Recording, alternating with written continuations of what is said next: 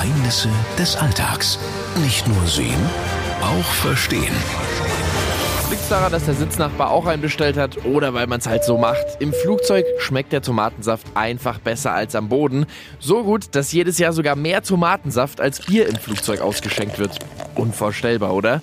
Aber warum ist das so? Weil, sind wir doch mal ehrlich, am Boden trinkt das Zeug fast niemand. Schmeckt auch irgendwie ein kleines bisschen muffig. Im Flieger dagegen richtig schön fruchtig. Das liegt vor allem am Druck in der Kabine. Im Flieger haben wir ja vor allem niedrigen Luftdruck und dadurch steigt unsere Geruchs- und Geschmacksschwelle. Auf gut Deutsch heißt das, Essen, Getränke und Gewürze schmecken fader, je höher wir fliegen. Fühlt sich also so an, als hätten wir einen kleinen Schnupfen und würden nicht richtig schmecken, was wir da eigentlich essen. Übrigens, deshalb sind die Essen im Flieger auch viel stärker gewürzt. Das heißt aber doch dann auch, dass der Tomatensaft schlechter schmecken müsste. Hm, nicht ganz. Fruchtige Aromen bleiben bei Druckschwankungen stabiler, heißt, uns kommt der Tomatensaft im Kontrast zu allem anderen vor wie so eine Geschmacksoffenbarung. Also dann Pfeffer drauf und runter damit.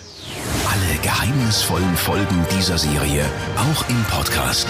Ganz einfach und kostenlos auf radio7.de.